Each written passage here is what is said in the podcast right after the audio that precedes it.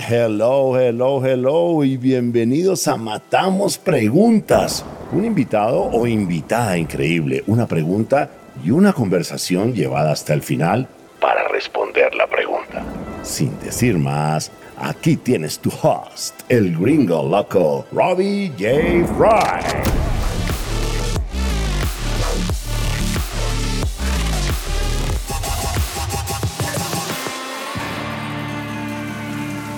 Hola, hola, hola, ¿cómo estás? Y bienvenidos a Matamos Preguntas. Mi invitada, mi amiga, una persona maravillosa, increíble, igual de su startup, es Irina Muscus, cofundadora y gerente at astra.co. Y la pregunta que matamos es, ¿cómo es un liderazgo bien hecho, pero bien hecho, y cómo lograrlo? Pero antes de arrancar, ayúdame a multiplicar el impacto. Te matamos preguntas regalando una reseña en Spotify o en tu player favorito. Y cuenta al mundo que amas matamos preguntas. Y lo más importante, quiero celebrar las empresas que hacen posible este podcast. 50% de los empleados dicen no tener tiempo para entrenarse. 60% de las personas aprendieron luego de consumir contenido con TikTok, YouTube, Instagram, LinkedIn o Twitter. Y 75% de los gerentes están insatisfechos con sus programas de entrenamiento y desarrollo porque no ven evidencia de acciones en su talento. Por eso creamos Quinto. Cambio de compartimiento en tu empresa con evidencia en menos de 30 días. Y todo en una experiencia más rápida que tomar una taza de café. Si quieres despertar la mejor versión de tu talento en temas como innovación, agilidad, liderazgo y mucho más, ingresa a www.quinto.ai para agendar una cita y libera el potencial de tu talento. Otra vez más. Lindo, lindo, lindo. K-I-N-N-T-O punto A-I quinto.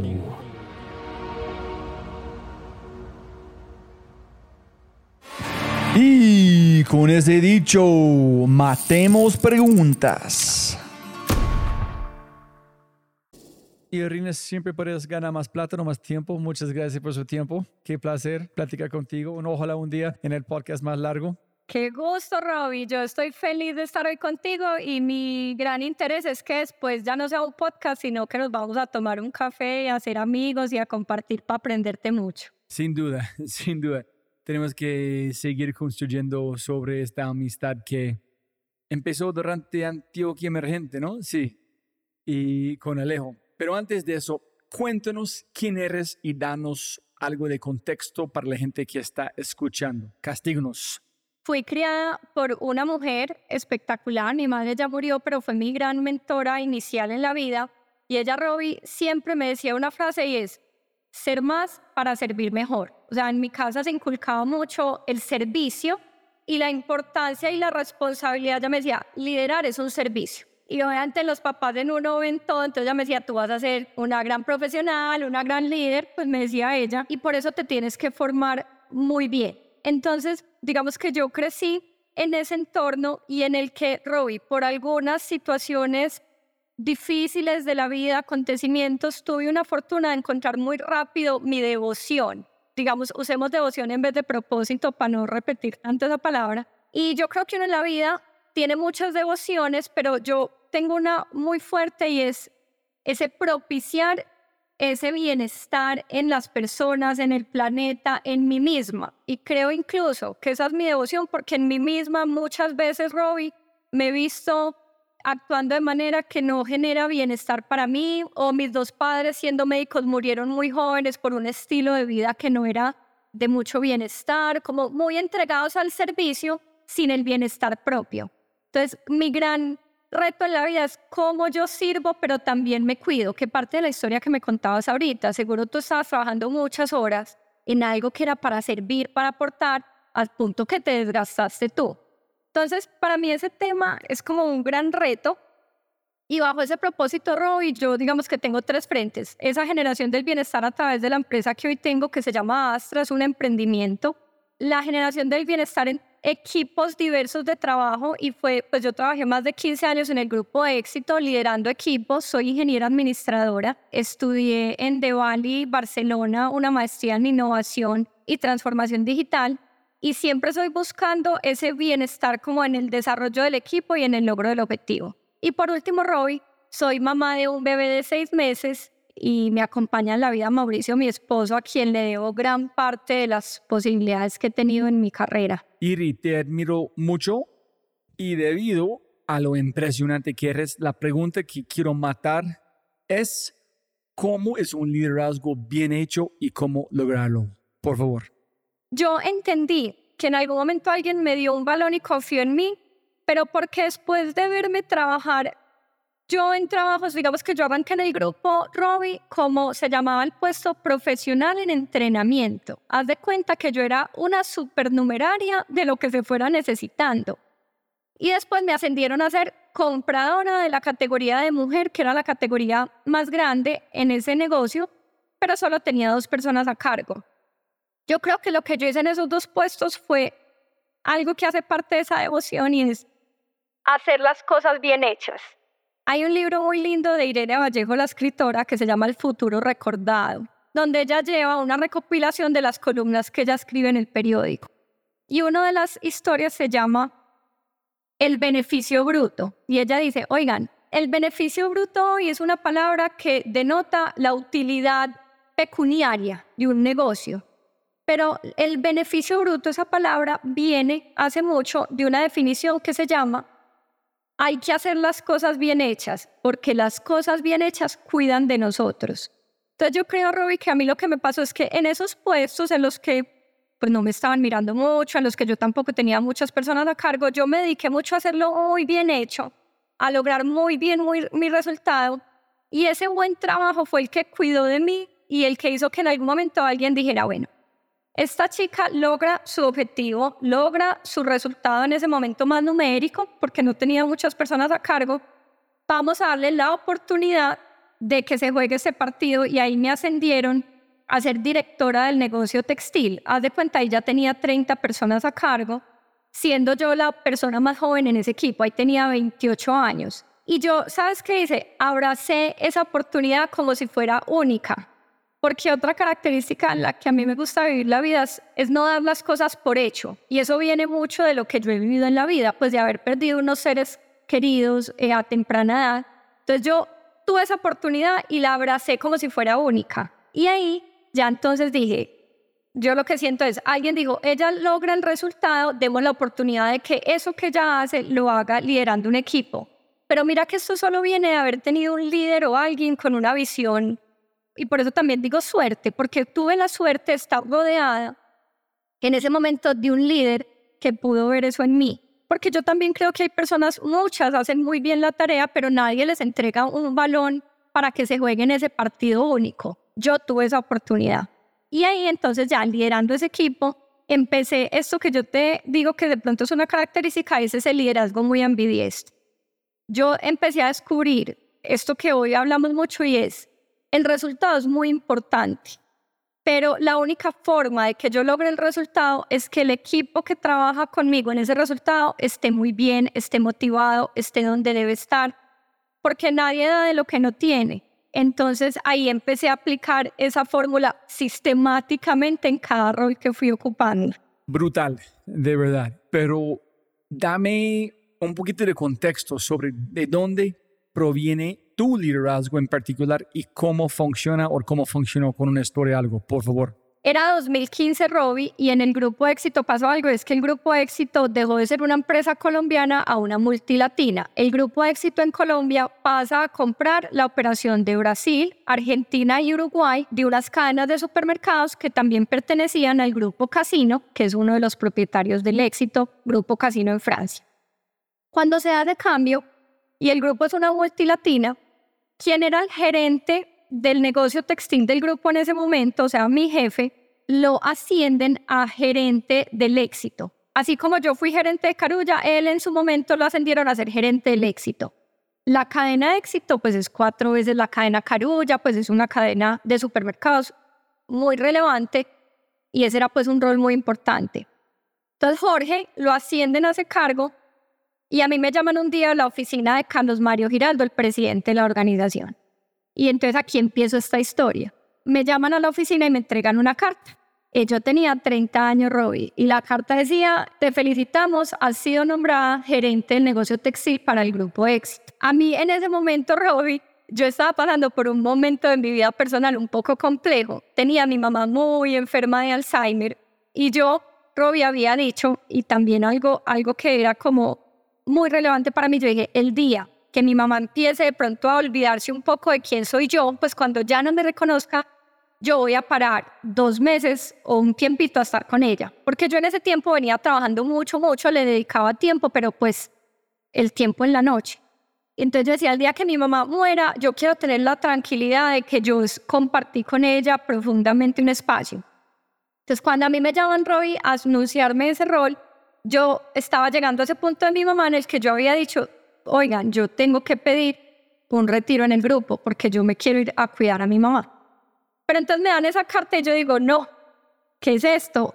Y me dio mucho miedo porque además era pasar a liderar ya 350 personas. O sea, cuando tú eres gerente del negocio textil del grupo Éxito, Robbie, tienes a cargo el equipo que son los compradores, el equipo comercial, más toda la parte de la producción textil, que son más o menos, en ese momento eran 4.000 empleos indirectos, eran todos los talleres de producción de las marcas propias del grupo, Architect, Bronzini, era todo el tema de la producción.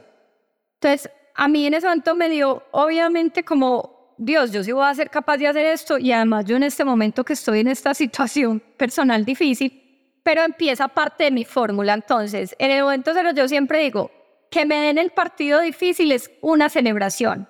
Llevémoslo al fútbol. El equipo de la selección Colombia pues sí, fue compartido y perdóname aquí contra Estados Unidos, que yo entiendo que Estados Unidos no es el más destacado en el fútbol. Y bueno, y lo hace bien, pero ¿qué tanto aprende versus cuando Colombia va a jugar el partido contra Brasil o contra Argentina? Entonces, a mí no me gusta que me pongan el partido fácil. A mí me gusta el partido complicado porque siento que es donde aprendo y donde la gente puede destacarse y ser muy visible. Entonces, la historia va con que me entregan esa carta y yo digo, ¡ay!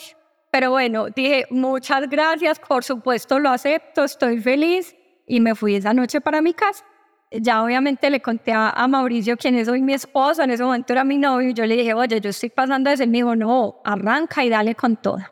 Yo empecé robar ese rol y muy rápido me di cuenta de la condición de la Fórmula 10. El partido difícil se puede jugar si uno está bien, porque yo claro, si mi reto era motivar a la gente y movilizarla y yo no estaba tan bien emocionalmente, pues yo no tenía nada para dar. Entonces muy rápido, Robbie, me tocó levantar la mano en el grupo por ahí a los dos meses y decir, venga, yo estoy feliz en, en este rol, pero yo no lo puedo hacer en este momento porque yo no estoy bien yo sentí, Robbie, ahí que yo tenía que renunciar. Pues yo nunca pensé que yo tenía el derecho de decir, ay, vengan, denme un espacio, yo me voy de vacaciones, pues como me voy de vacaciones con 300 personas a cargo y con ese reto. Entonces yo fui a renunciar, pero de nuevo, uno, por eso los, esos líderes con esas visiones son tan relevantes, quien en ese momento era el presidente me dijo, no, Iri, tranquila.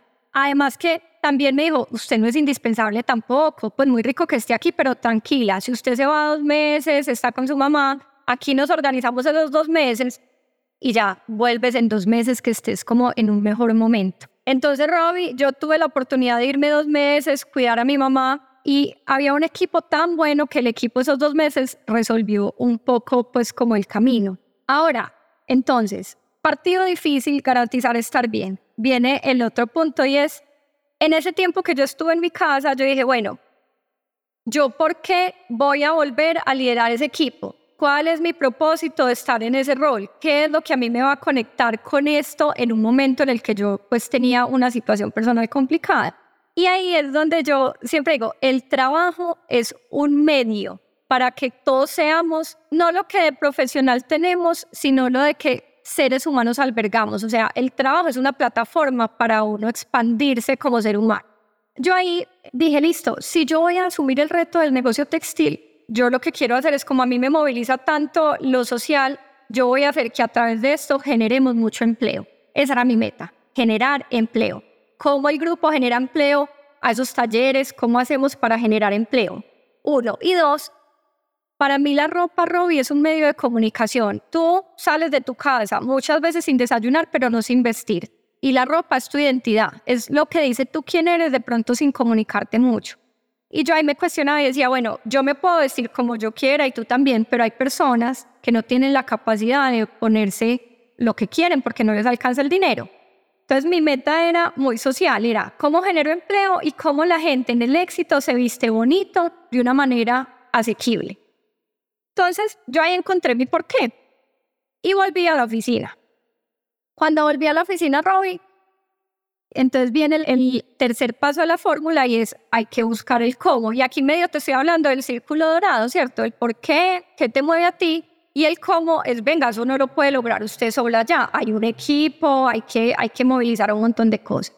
En esta historia, Robbie, nosotros decidimos y ahí echamos números muy fuertes y decidimos lo siguiente y es, venga, si uno vende las prendas de ropa de cuenta, si tú vendes una camiseta a 39 mil pesos, ¿qué tal si la vendes a mitad de precio? Nosotros veíamos que cada que uno hacía descuentos, la demanda se multiplicaba, la demanda se multiplicaba. Entonces dijimos, nos fuimos a estudiar, eso también, nos fuimos a estudiar en el mundo modelos textiles, eso no fue pues sacado así aquí en Colombita del, del bolsillo, nos fuimos a estudiar en el mundo modelos y había una compañía que no sé si conoces que es Primark.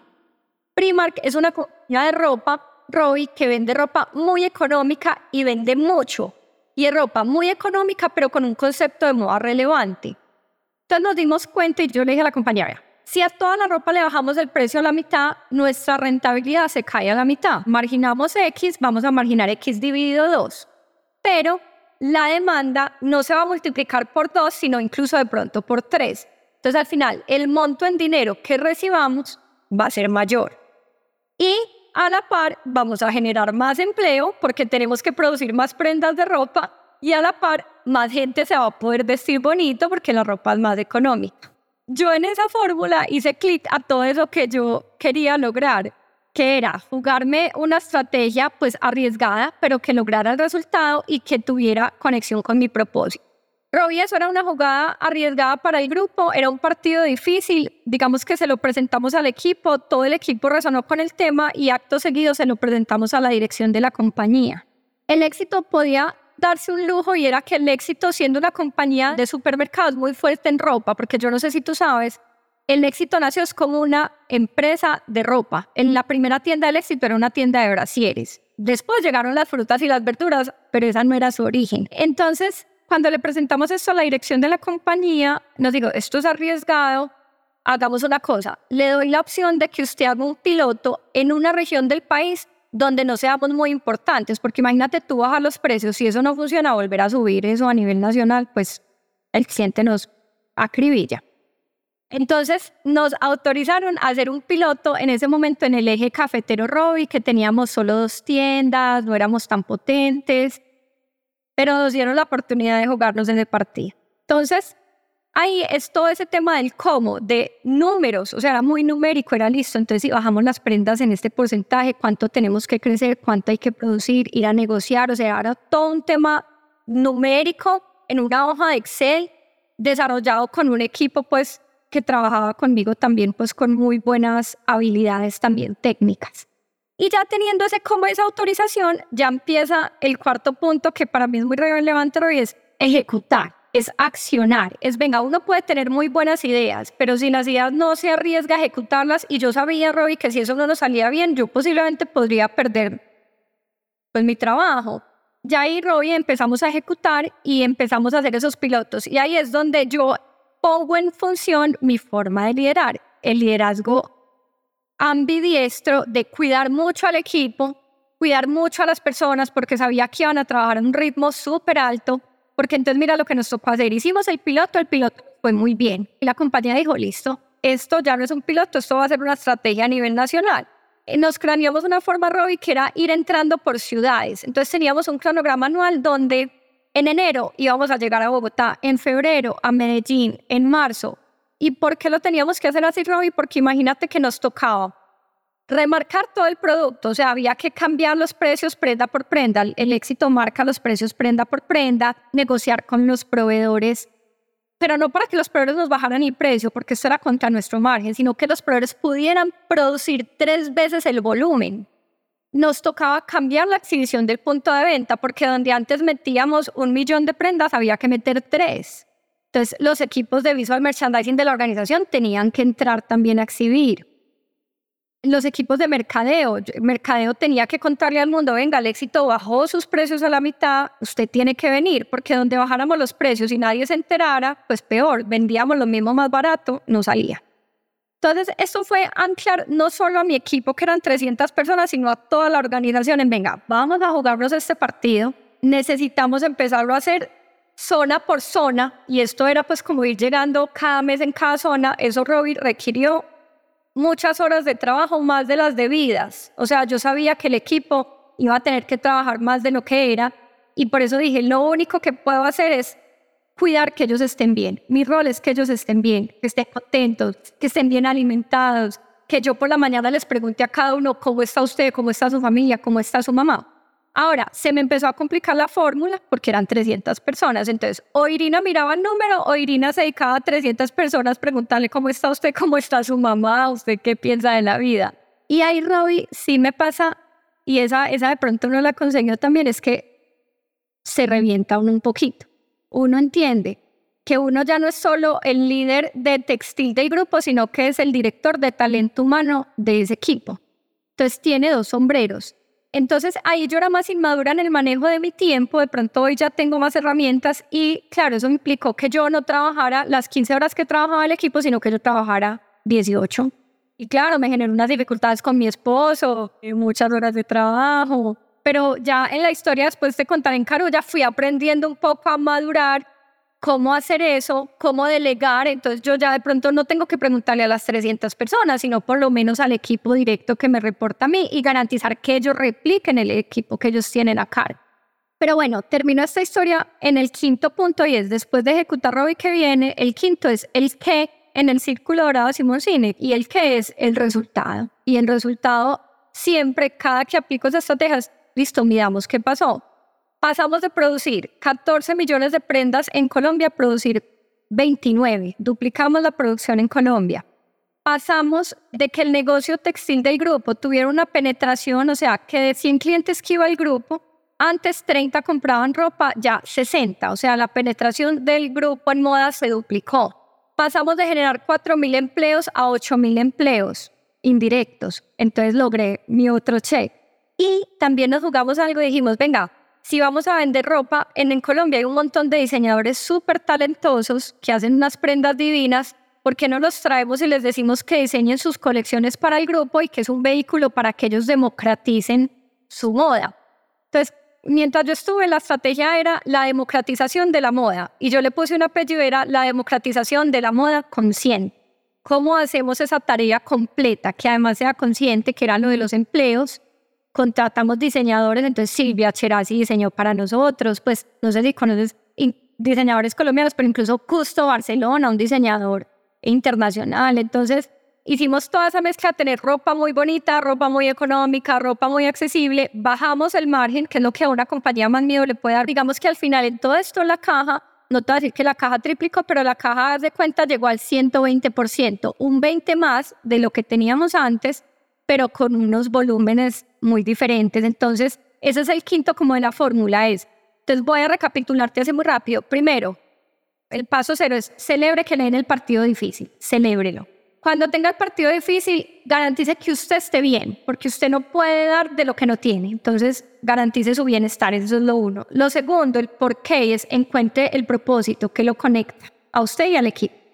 El tercero es el cómo, y el cómo es el número es importante, venga, ¿cuál es la estrategia emergente aquí? ¿Usted qué va a hacer? ¿Cómo se va a mover? El cuarto es ejecute y para mí el ejecute es donde mezclo cerebro izquierdo y derecho, cuido a la gente tratando de llevarla a ese número que planteé en el punto anterior.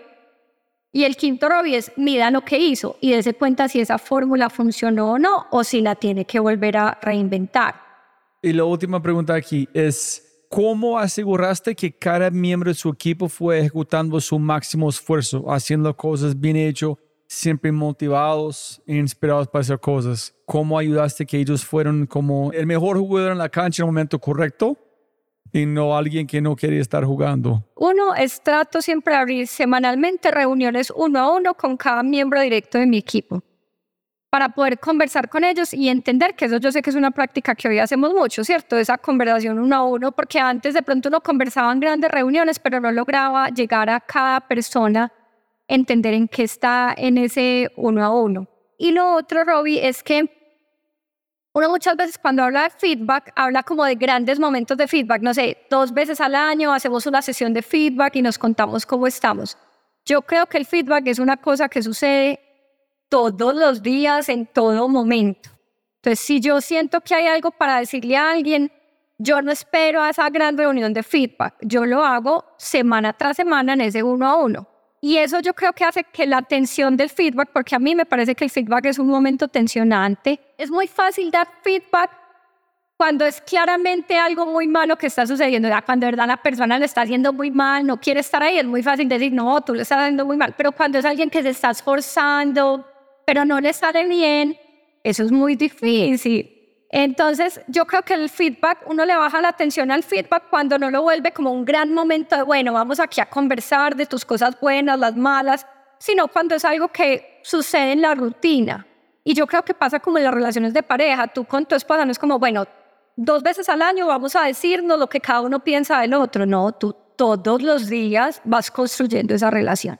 Entonces, a mí me sirve eso mucho, como ese contacto permanente y ese feedback permanente con el equipo y, y ser muy cercana, Robbie. Es como que nadie sienta que porque uno es el líder hay que tener miedo de darle feedback a uno. Y aquí es ese liderazgo del del back. Muchas veces yo puedo estar en una reunión con el equipo y nadie sabe que la jefe de ese equipo soy yo. Porque trato mucho de estar como el agua por debajo. Como venga, aquí estamos de tú a tú. Usted es muy bueno en eso, yo soy muy bueno en eso. Obviamente, alguna vez me equivoqué tratando de hacer una estructura totalmente horizontal y me equivoqué, Robbie, porque también las organizaciones necesitan árbitros que tomen decisiones en algún momento. Uno.